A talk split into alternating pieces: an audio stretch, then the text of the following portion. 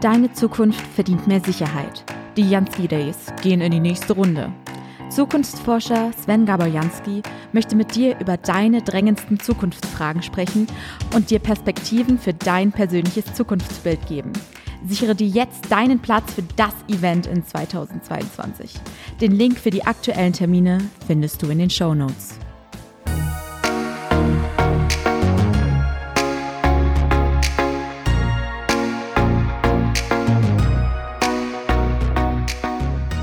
Hallo und herzlich willkommen zu deinem Zukunftspodcast, dem Podcast über Zukunft, Innovationen und inspirierende Erfolgsgeschichten.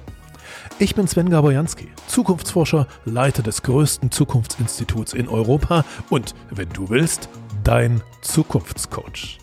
In diesem Podcast will ich dich unterstützen, deine bestmögliche Zukunft zu erkennen, zu entwickeln und zu erreichen.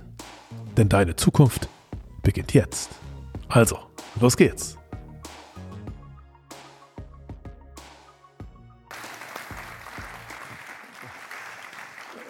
Roee Nir, and and we we uh, we we hand over this seat uh, immediately uh, to to Dikla. Dikla is, is uh, Dikla Montekio is, is uh, also from from Tel Aviv.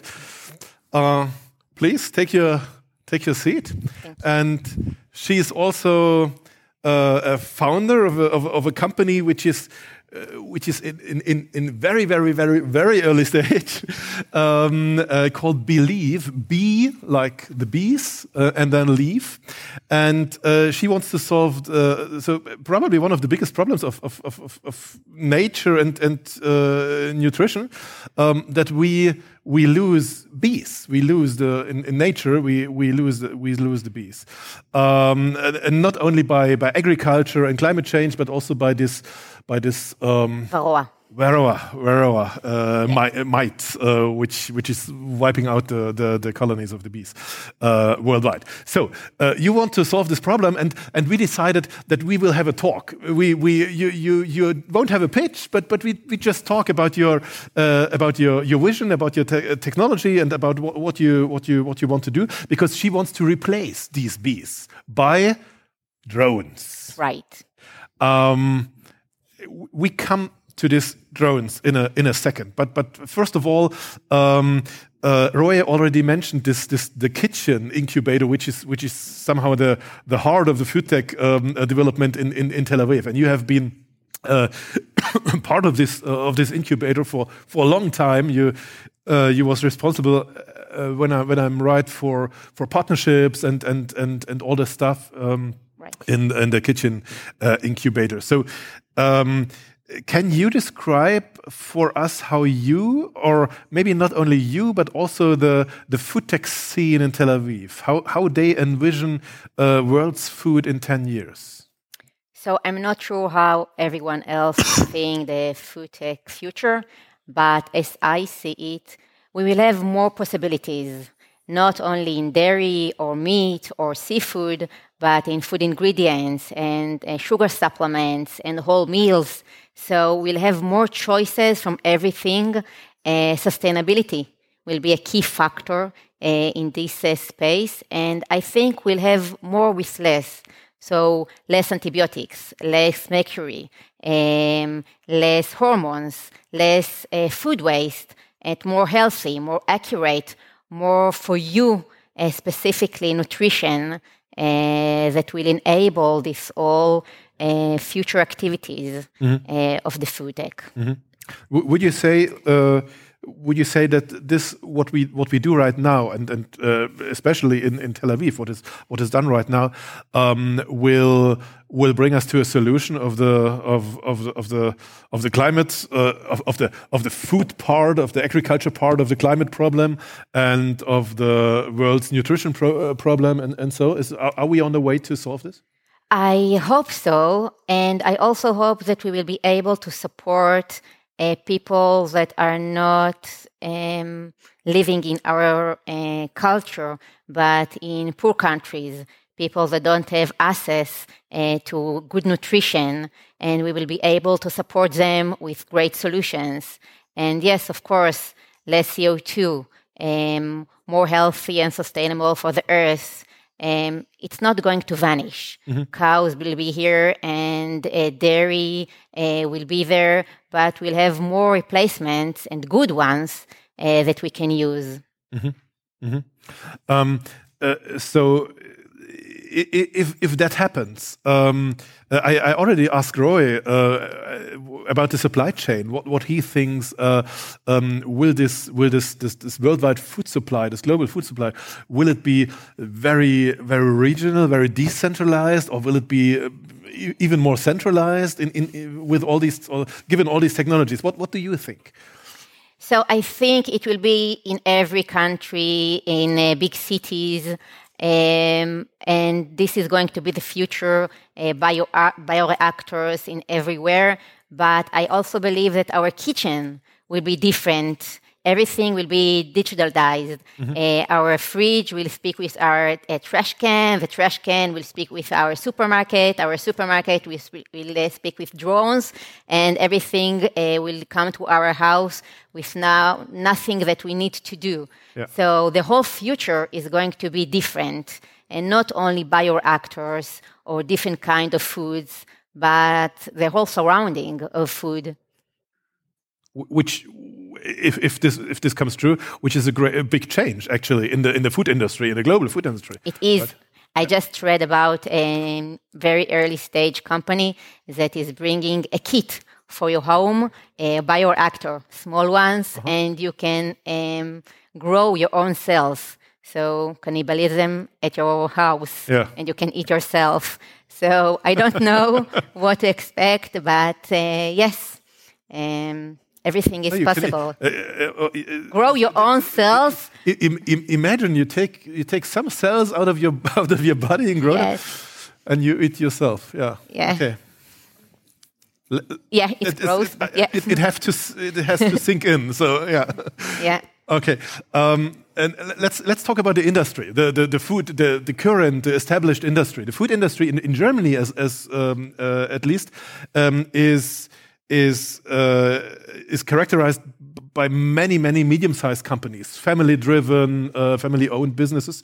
Uh, I, I think in Israel it's it's it's the same, uh, um, but um, the industry in Israel seems to to be to be tackling this this problem or this this this change this this transformation um, with with joy and enthusiasm.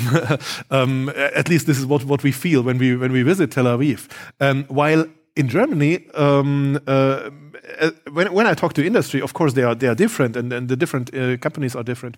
But um, the industry itself looks rather helplessly a, little bit. So. Um, uh, is there a is there a or do you have a view, uh, an opinion on this? Uh, why why Eu- Europe compared to others in the world is is a little bit yeah a little bit lazy in these uh, in these in these things? I can say, tell you about Israel. So Israeli companies know that this is not our main focus. Israel is our playground, and we need to go out there. So we are not doing anything to Israel. We are starting there and then going abroad. Yeah. Um, and I believe that, and there are great food and ag tech companies, uh, startups from uh, Europe, and it can be a lead uh, in this uh, sector. But there are a lot of challenges and problems like regulatory. So, in order to start and sell uh, um, cultured food, uh, it's it's a long time. It's a process, and also cultured. So, a lot of different countries, each of them uh, have a different culture, uh, and not every solution is suitable for all. So, it's not very easy like the U.S. Um, or other uh, countries. Um, but as I said, great opportunities, uh, a lot of money uh, out of the European uh, Union uh, that wants to uh, support startups and collaborations. And also in the ag tech sector, um, Europe is leading the um, active greenhouses, uh, state of the art um, sensors, vertical farming. So here is the future, and the possibility is great for proof of concept, entering into the market, and it's very close to Israel. So this is why entrepreneurs uh, likes to work with um, uh, companies in Europe Yeah. because it's not far away and we can do a lot of stuff together. Yeah, yeah, yeah. So maybe this is this is also kind of a wake up call for the for the German uh, uh, family uh, family owned and family driven businesses because the, the, the kitchen incubator is is from uh, um, some of you probably know from from Strauss family, Yeah. which is which is uh, the the the biggest or the, the, the most famous and most important uh, family business uh, in the food sector uh, Yeah. um, in this in this part of the world. Okay, um, let's talk about you and and your uh, and, and your business. Uh, um, so you yourself, you are currently founding a startup um, that wants to replace uh, the bees. Yes. Let's let's let's ex explain it step by step. Why? Why do we need to replace bees? Why do we need car if we have horse? Why do we need tractor if we have ox?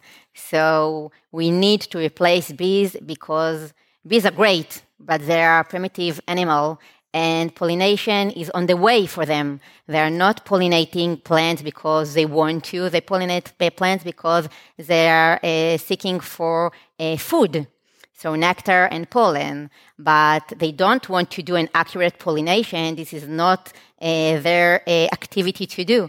And a lot of times the pollination activity is not accurate enough or not done at all. And this is mean less yield, less produce, ugly produce, uh, and you don't know what will, you will get in the end of the month. So I believe we need to do something about it. And this is how the future will look like. Uh, I know for sure this that we don't need to use bees anymore. Everything will be robotic and automated, and um, the first uh, ones that will be there um, will conquer the future. So, so you you think uh, bees uh, should be replaced in in doing so in doing uh, pollination, um, even if they if they wouldn't be under pressure by uh, by by the varroa uh, mites as well, right? Yeah, um, bees should be happy bees, not suffering ones inside greenhouses. It's Yeah. very hot, Yeah. um, not good uh, um, temperature, and not uh, also cold, and not good um, uh, light, and a lot of diseases. And a lot of times they need to do something that they don't want to do. They are dying, so we need to replace them them every six weeks. In nature, we don't. And uh, I believe that we just need to find other ways to deal uh, with this kind of um, activity. Yeah. Okay. To to to to get the whole picture, could you could you describe um, how how the future of food, so so our the our nutrition actually, um, how how it depends uh, on on the bees because this is an important part, I think. People for a lot uh, of years cultivated plants for their own reasons, but it's affected our ability um, to be. Um, we need bees in order to have fruits and vegetables, not leafy greens. Uh, and this is a huge problem because of our efforts for a great taste or shelf life uh, or color or sweetness or everything else. So today it's very hard for us not to be dependent on bees because this is the uh, fruits and vegetables that we cultivated through this all these years. So decades of uh, cultivation activities um, Yeah. and this dependency on bees. Yeah, I, I have read that uh, eighty percent of of I think of plants uh, are dependent on, on bees pollination, and Yeah. and thirty percent of our of our food actually Yeah. vegetables and and, and, and fruit, right? Yeah. Okay. Um, so uh, this this this idea um, you you bring to you bring to life with your with your company, um, replacing bees. Yeah. Um, this is this is not really new. So so the the concept or, or other concepts, but the the goal uh, has been here already for ten years. I Yeah. would I would I would say. Um, why has it not worked so far? So the vision of bionic bees was ahead of its time. Uh, I didn't invent it. Uh, more smarter uh, people thought about it before me, but the technology wasn't there yet. It all started in Harvard with the RoboBee, but their problem was that they wanted to mimic bees and they wanted to uh, do a very, very small robot. Mm-hmm. And they just couldn't do it because there is no technology on Earth today that can support this kind of uh, small drones, autonomous one that can fly for a couple of hours and do a specific task. Uh, but we don't need to be a bee in order to see everything and in order to pollinate. We can be in the in the um, size of my hand. Mm-hmm. Um, so this is the whole idea. And also, we are not starting from scratch. We are uh, our basic technology is taking from the army, the Israeli army, that is working on it for a long time, and we are taking it to our field of agri-tech. Mm-hmm. Mm-hmm. So uh, the, the, when I when I got this right, um, then you say your technology will will work better than the others because because the, the drone is, is bigger. Uh, it can can have a a bigger battery size. It can can can have more processing power inside uh, uh, than these these small ones uh, they they tried in Harvard. Right? Yeah, of yeah. course. Yeah, it was a great idea. Yeah, but not not for now. Yeah yeah okay I, I i got it okay. So um, does it mean does it mean that uh, in, in in in 10 years there there will be no bees left on on earth? They will they but will. happy ones. Happy ones. Great. Um, but but i'm uh, nevertheless I'm, I'm sure there are people listening to us uh, i don't know here or there wherever i'm sure there are people um, thinking it's it's it's kind of unfair to replace uh, bees uh, instead of instead of doing everything to save them from from the mite and and and and, and all, all of this. What do you say to to that? What is your take on that? Why not fair? Because they don't need to do pollination. Pollination is not their um, activity.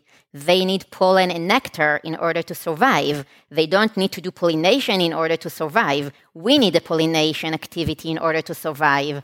So why don't we replace them in something that is doing it better, accurate, uh, and we can have more uh, yield from a square meter? So yes, of course, we need to do a lot of stuff in order to help uh, bees, like other animals. But why not replace them? Yeah, it's not their job. Yeah. Yeah, yeah. That's we an, just use them. Uh, that, that's an interesting thought because I, in in, in previous in, in previous days, I, I thought, okay, uh, bees are under pressure, and if bees are under pressure, then our, our food is under pressure, or and and and we have to solve this problem. Um, but but uh, as you say, uh, we replaced horses by tractors and and and machines, and and why not replacing bees by by by, by drones? Exactly. Yeah, yeah. yeah. So. Thank you. uh, um, uh, for, for which for which for which plants or for, for, for, for, what kind of for which areas in, in agriculture um, does, does your technology or be, believe will, will work for? So we will start indoor. So uh -huh. active greenhouses and passive greenhouses and vertical farming. Uh, and then we will go to outside and open fields because it's easier inside. We don't need to uh, deal with rain or wind or something like this. Um, so it's easier for us, and it's huge, huge markets uh, of vegetables and fruits uh, indoor. Yeah. Yeah. Um, so um, I, I, asked Roee already for uh, for for his his his vision or his his point of view, um, what the the current industry should should do. So the established industry should should do uh, uh, with his technology, and he said, yeah jump on, jump, yeah, jump, jump on the wave or on, on a wagon, um, uh, and and invest. Um, so actually, we the 2b AHEAD, our, our fund 2b AHEAD fund is is, uh, uh, is also planning to invest in in, in, in your technology. Um, uh, and and and having this in mind, is this a business in your? So is this is it not only only only nice and, nice to have to to have happy bees uh, in in the in the future, but is it is it a business in in in numbers and figures? So yes, for pollination, but we're not only pollinators. Uh, we also a data company. So just imagine that you can see everything that a bee is seeing in the greenhouse or, or open field. You can tell the grower in real time what is happening in, for, to, to, his crops, mm-hmm. what is happening in the greenhouse, uh, all the supply chain, uh, how much yield is going to be in the end of the month. Is it going to be premium or not premium? Do you see diseases? Do you see uh, pests? Do you, do you see um, um, lack of uh, fertilizers uh, or water? And we are bringing the revolution of personal agriculture. So be very specific in what you are doing. You don't need to do it for the whole plants, just for specific plants that have problems. Um, so yes, of course, it's a great business. Yeah, yeah, probably. And, and, you are talking about about greenhouses and indoor farms, and so where you where you will start. Uh, which brings me to a, maybe a stupid question, but but uh, but uh, uh, somehow your answer might might shape my my, my picture of the future. Um, do you think um, that uh, humans, that we and, and and the food tech companies will will be able to replace, mm, let's say, natural biological functions completely by technology? No. No. I don't think so. I think nature is magnificent, genius. We can try to mimic it in specific sectors, uh, but I don't believe that in the next decade or two we'll uh, replace it. No. Yeah. Is there a where, where is this uh, this thin line be be between, or is it is it for you an, an ethical question or a, or a technology question? Uh, uh, where is where is the line between what we can replace and what not?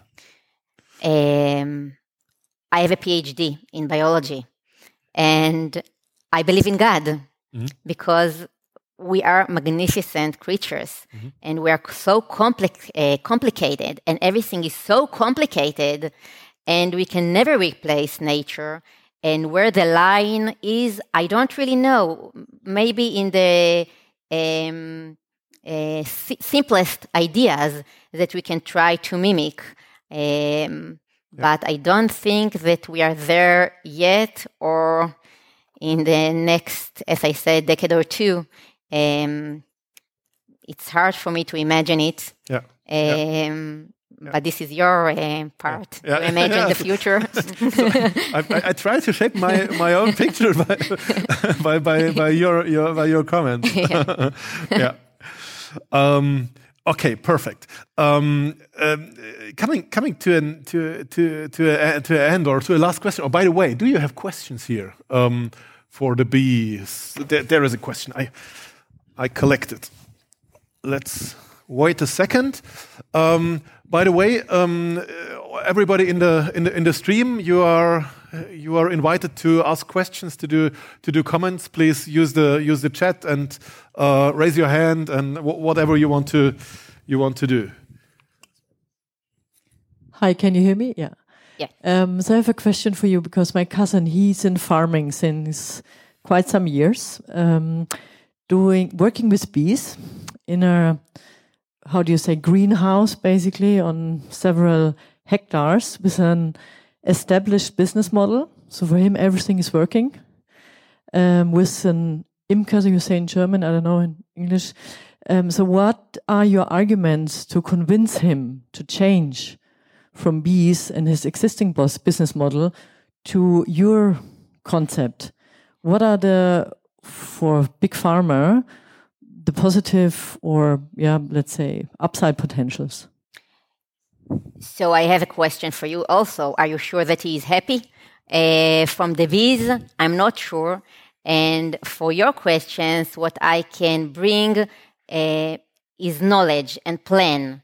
So in the um, early in the month he is putting the plan uh, for our robotic bees and they are operating by themselves you don't need to change anything in the greenhouse. You don't need to have, you have the possibility to use chemicals as you want. Uh, you don't need to put the bees in specific uh, place in the greenhouse because it's hot or not enough uh, light. you can do whatever you like and not uh, be uh, dependent on animals.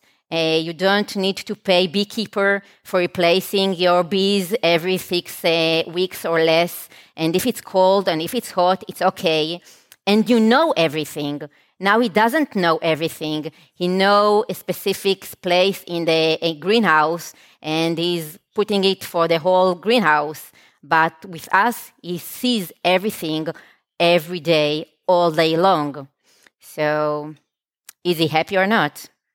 Uh, maybe I need to connect you both uh, because he um, is actually quite um, happy right now. But I understood because it's um, a high technical um, concept, and for him it's working. Um, and because they are working with a perfect um, climate condition in yeah. the greenhouse and uh, quite autark, so quite authentic. Uh, but maybe it would be worthwhile for you two to connect and sure. do a Thank test. you. and also disease. I forgot this we, we are robots.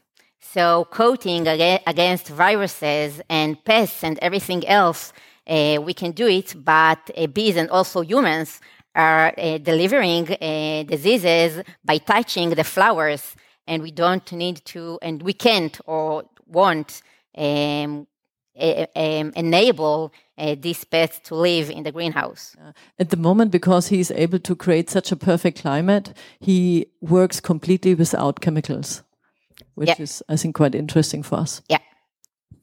Thank you. Uh, we have, I saw, I got a question from the streaming audience. Um, Christopher Lange, um, what will the bees do instead of, what will happy bees do in, instead of uh, doing this work, the pollination work? Or how will they notice that they don't need to go to work anymore? I, um, I think he should ask them, but um, yeah. Yeah, yeah, but but uh, to to to bring this to to a, to a point, uh, of course they probably they will do the same. Or is it is it that that you that you steal the work from them? So if if if the, if if a if a plant is pollinated by a uh, by the drone. Um, the bee is not the bee can do the same thing uh, many times or, or, or is it is it somehow somehow so for now i'm not sure that they can work in the same space okay uh, but maybe with um, different times yeah so our drone will work for uh, two hours and then the bees will work. I don't okay. know, but they just don't need them inside greenhouses. Yeah. But for honey, yeah. they still work for humans, so we can yes. be yeah. very relaxed. We still need a honey, a bees for honey, although there is uh, already honey in the lab. So I'm not sure for how long we'll need them also for honey. Perfect. So thank you, thank, thank you, you. Uh, thank you for this for this great talk. Thank you, thank you.